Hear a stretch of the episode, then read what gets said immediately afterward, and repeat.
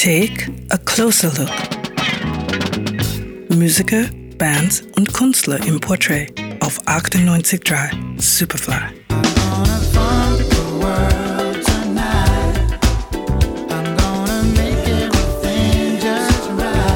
I wanna funk the world. Das ist die Botschaft der schwedischen Band Nils Landgren Funk Unit.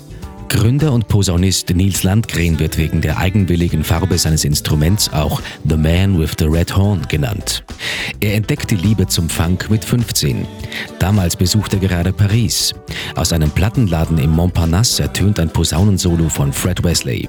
Bumm, da war es um ihn geschehen. 1992 gründet Landgren die Funk Unit und steht seitdem für einen unverkrampften Zugang zum Jazz. Das beweist die Formation etwa mit dem 2004 erschienenen ABBA-Cover-Album Funky ABBA.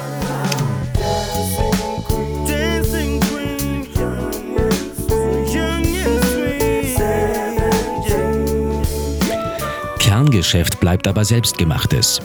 Auf der 2007 erschienenen Platte License to Funk kann man den umtriebigen Landgren auch als Sänger hören. Hier auf dem von uns gern gespielten Track 24 Hours.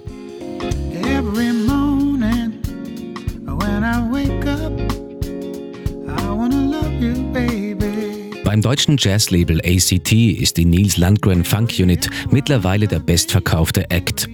Für Landgren bietet sich damit die Möglichkeit, dass er mit dem, was er gerne tut, auch Gutes tut. Mit einem Teil des Erlöses der 2010 erschienenen Platte Funk for Life unterstützt er Musikschulen in Südafrika und die Ärzte ohne Grenzen. Und gut klingen tut das Gute auch noch.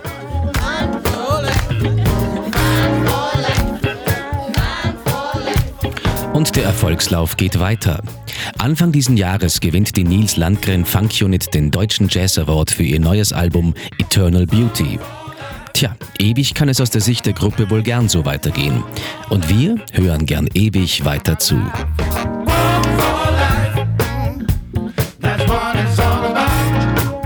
Aus der Superfly-Redaktion Johannes Raumberg.